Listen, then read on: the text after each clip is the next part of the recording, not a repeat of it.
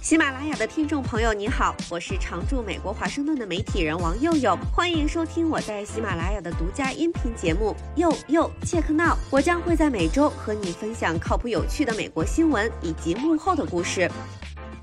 最近很多人都在聊美国经济是不是要衰退了。即使美国国家经济研究局还没有正式宣布美国进入衰退，但很明显，我们正处于美国以及全球经济压力巨大的时期。但现在的情况又跟零八年经济大衰退那会儿截然不同。今天我就来跟大家聊聊有什么不同。首先，通胀这个很明显，零八年金融危机那会儿通胀才百分之三点八四。美国刚出了新的通胀数据，六月消费者价格指数 CPI 破九，高达百分之九点一，创下将近四十一年来最大涨幅，而除了美国，全球很多地方的通胀率现在都处在几十年来的高位。像是欧元区六月通胀也高达百分之八点六，日本和瑞士这些以低通胀闻名的地方也正在体验通涨飙升。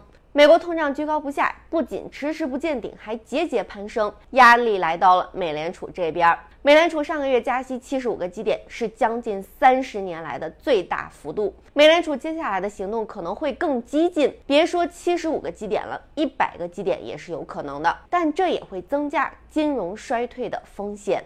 可以这样想，通胀是美联储正在治疗的癌症，加息像是化疗，我们用药剂量越大。身体其他部位的情况就越糟糕。第二个不同，劳动力市场。上次金融危机从二零零七年春季，美国的失业率就在开始攀升，而这次失业率却一直保持在低点，拒绝走高。美国目前劳动力市场非常强劲，最新的失业率是百分之三点六，而在零八年金融危机之后四年多的失业率还高达百分之八。第三个不同，股市表现。零八年金融危机前，标普五百指数达到了峰值，而现在股市已经连着跌了将近八个月，正式进入了熊市。第四个不同，消费实力。目前美国消费者的信心状况糟糕透顶，但是消费者相关的硬性衡量指标比上一次大衰退期间要好。消费信贷违约指标在二零零六年和二零零七年急剧上升，导致金融危机爆发。在最糟糕的情况结束之后，还保持了几年的高位，但现在没有看到任何类似的情况。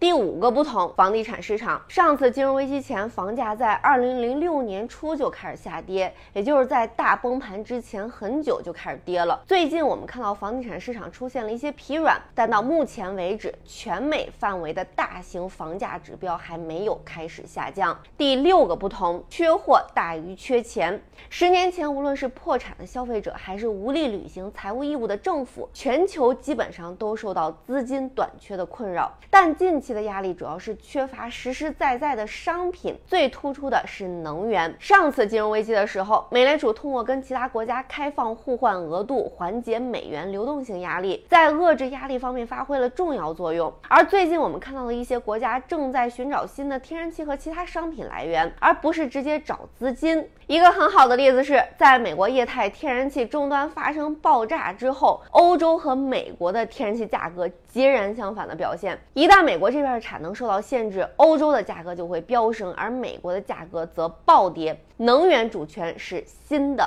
货币主权。第七个不同。工业生产在二零零八年初，美国工业生产指数就开始下降，而目前工业生产指数还在创新高。第八个不同，工资。根据亚特兰大联储的工资增长追踪器，低收入工人的工资增长幅度远远超过高收入工人的工资增长幅度，这跟零八年后的环境有很大的不同。最近，美国财经媒体还有各路经济学家天天反反复复倒数据，预测美国经济会不会软着陆啦，会不会衰退啦，什么时候衰退？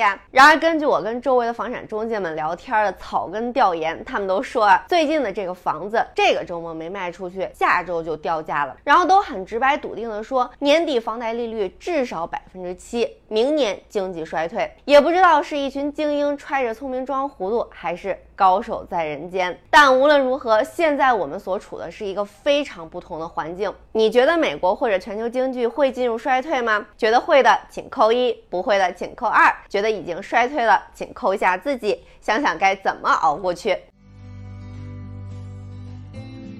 以上就是本期节目，我是王佑佑，欢迎在喜马拉雅订阅收听。佑佑切克闹，我们下期再会。